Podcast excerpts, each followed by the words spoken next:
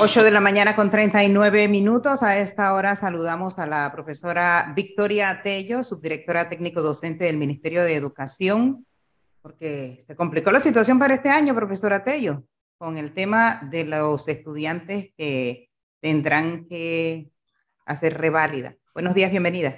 Buenos días, Flor, ¿cómo está? Sí, buenos días a todos los, los que nos escuchan esta mañana, efectivamente, el Ministerio de Educación está próximo a la clausura de las clases el 30 de diciembre y en vista de que tenemos estudiantes que no han logrado completar las competencias mm. para pasar al siguiente grado, pues eh, hemos preparado eh, los cursos de recuperación para estos estudiantes que tienen deficiencias en una, dos o tres materias. Antes de que vayamos a, conocer un poco de ese proceso de recuperación, profesora Tello, me, me, me, pongo a pensar que quizás ese aumento de fracasos este año, porque según las cifras que nos daba la ministra de Educación, el año pasado habrían un poco más de 40 mil, este año habrían más de 50 mil estudiantes reprobados. ¿Eso pudiera deberse a los dos años de pandemia y que periodo en el que los estudiantes quizás no tuvieron la atención necesaria por parte del sector educativo, de los docentes? Eh, claro que sí, un, poco eso, la situación se le complicó mucho a los muchachos durante esos dos años, pero a pesar de estar en, en sus hogares con sus familias, pues eh, pudieron eh, sobrellevar la situación, cosa que no pasó para ahora el 2022 donde pues ya regresan de manera presencial al centro escolar y también se ven afectados nuestros muchachos por una gran cantidad de situaciones, tanto personales, en la casa, igualmente en la escuela. Eh, nosotros estamos a la espera de los resultados del año escolar, porque repito, el año escolar cierra el 30 de mm. diciembre, entonces habría ahí, hay que ahí pues sacar los promedios y, y mirar todo eso. Todavía tenemos 15 días, eh, lo que falta del, del, mes de diciembre, para poder apoyar y flexibilizar un poco a los estudiantes.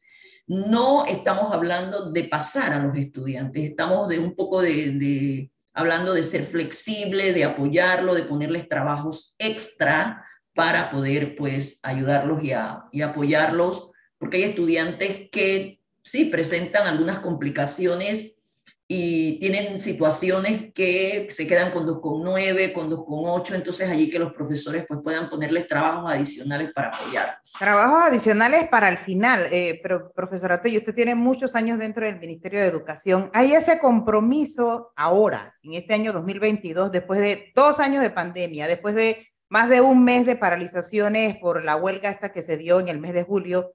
Vemos, aquí nosotros recibimos denuncias de docentes que después de todo eso, hay miles de excusas para no ir a atender a sus estudiantes a, las escuelas. Entonces, la pregunta que yo le hago a usted, que ha estado tanto tiempo allí, que conoce al personal, que conoce a los supervisores, eh, ellos han podido corroborar que realmente hay compromiso por parte del personal docente del Ministerio de Educación.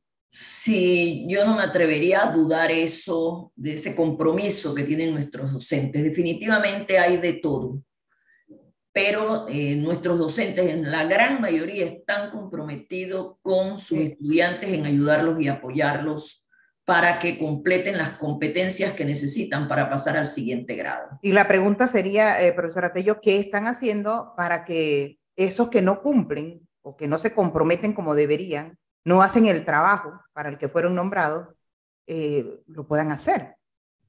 Sí, y esa es una tarea que le va a corresponder al director de la escuela, que es el que está allí mirando si el docente cumple o no cumple, eh, reunir evidencias para poder dar el siguiente paso. Si el director no mira, ¿quién es el supervisor? El supervisor, pero le corresponde realmente al director de escuela porque él es el que está allí. El supervisor va, pero no puede estar todos los días en todas las escuelas. Claro. Él hace recorridos en una escuela hoy, mañana va a otra, pero al director es al que le corresponde mirar todo eso para ese tema de si hay que llamar a algún docente para ver cuáles son las situaciones por las cuales no ha apoyado a los estudiantes. Entonces hay que ponerle la lupa a los directores, porque sabemos que muchos que funcionan a la perfección, otros que hacen el esfuerzo, pero otros que no ven. No sí, hay de todo, hay de todo.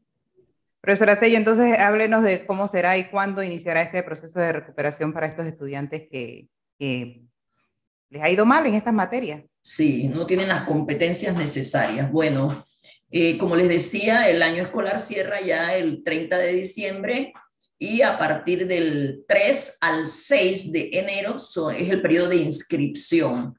Eh, los profesores antes de que clausure el año escolar ya debieron haber, deben entregar las calificaciones y pues ahí se van a dar cuenta cuáles son los estudiantes que tienen esas deficiencias. Y les va a corresponder del 3 al 6 de enero al padre de familia asistir a la escuela para inscribir a su niño en ese proceso de, recuperación de, de, de los aprendizajes durante el mes de enero a febrero. Las clases inician el 10 de enero y son hasta el 3 de febrero del 2023. ¿Cuándo arranca el año escolar? El año escolar inicia el 6 de marzo del 2023. Ok, después de carnaval. Después de carnavales. Profesora Tello, siempre hay esa, esos comentarios eh, que dicen que a veces hay profesores que como que les conviene que los estudiantes, algunos profesores, que fracasen, porque al final cuando viene la reválida, eso obviamente representa eh, un ingreso económico tanto para el director de la escuela donde se va a hacer la reválida como para el profesor que va a atender esos estudiantes que han fracasado. No, no, no, no es así, no es así. Eh, la, el Ministerio de Educación selecciona docentes que estén en el banco de datos del Ministerio de Educación, pero que no sean docentes permanentes del sistema. Así que no es que los docentes eh, repiten a estudiantes porque después ellos van a ser los profesores que los van a atender en la rivalidad. No ¿Son profesores TEFA? Son profesores TEFA que han estado en algún momento trabajando en el ministerio y que nosotros estamos seguros de que son docentes Ah, esa no me la sabía. No, no son profesores permanentes. No, no. Que van a dar la rehabilitación. No son profesores permanentes, correcto. Ah, bueno, buen dato. tenemos, tenemos ya varios años de estar eh, haciéndolo así. Haciéndolo de esa manera, correcto. Eh, profesora, ¿cuáles son las materias eh, en las que más fracasaron los muchachos? Sí, las materias en las que más tienen situaciones especiales los muchachos es español, matemática, biología, química, sobre todo en las áreas comarcales. Tenemos un índice muy alto de estudiantes con estas situaciones que no reúnen las competencias en, hasta en tres asignaturas.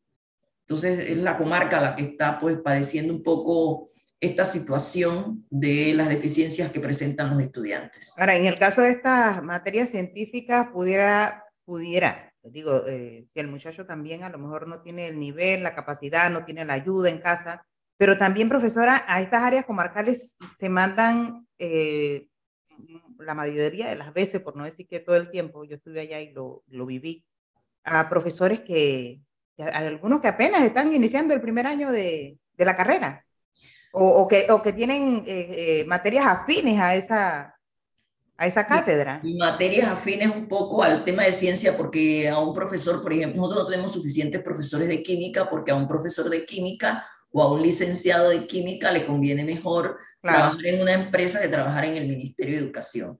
Eh, sí, tenemos docentes novatos que algunos acaban de graduarse y, y, necesitan trabajar y se van hacia esas áreas. A ellos se les capacita para poder enfrentar la situación en las áreas comarcales, pero también hay mucho docente que vive en la comarca porque son nativos de allá y deciden ser docentes, van a la universidad, se preparan y tienen su familia y su hogar allá y regresan a la comarca y atienden a sus a los estudiantes de su comunidad. Eh, pero sí, tenemos docentes que también desde acá aspiran a, la docencia y pues se van donde, lo, donde ellos donde los manden y eh, trabajan en la comarca. Y en el caso de la comarca me imagino que español, porque muchos de ellos hablan en su, su dialecto, su, lengua. Materna, su lengua materna, correcto. Se les complica un poco más. Así es, se les complica pues un, poco más, pero se están tomando medidas al respecto para que a la hora de la selección sean docentes de que prevalezca el hecho de manejar la lengua materna en esas comunidades. Oh, pero no siempre es fácil, ¿no? Encontrar. Sí, no es tan fácil. no es fácil. Oficialmente, ¿cuándo acaba el año escolar, profesora Tello? El año escolar, las clases terminan el 30 de diciembre y oficialmente cerramos el 6 de enero. ¿Y la rehabilitación arranca? El 10 de enero. Ah, ahí mismo, parte de 10 ahí mismo, ahí mismo, sí. Parece que los tiempos ya en el verano son cortos, no es como antes.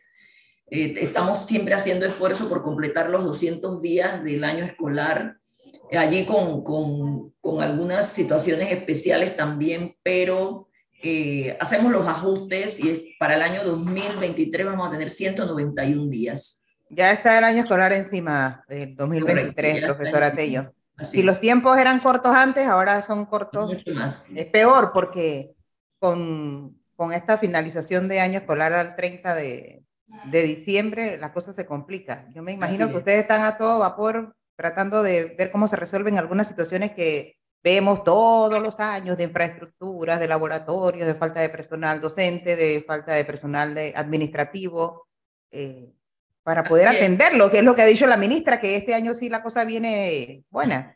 Se hacen todos los esfuerzos, se hacen todos los esfuerzos, primero por cerrar el año escolar 2022, ya estamos en los procesos de graduaciones, ya están listos todos los cuadros eh, de, de, dónde van a ser las diferentes graduaciones de todo el país, de todo el país iniciando el año 2023 con todo eso que tú has dicho, Flor, el arreglo de las aulas de clase, que esa ha sido una actividad permanente durante todo el año que hemos estado abordando con con escuela para que los centros escolares estén en las condiciones más óptimas y todo lo que trae pues el inicio de, del año escolar que con mucho interés y entusiasmo pues estamos preparando para nuestros muchachos. ¿Habrá inauguración de escuelas nuevas este año?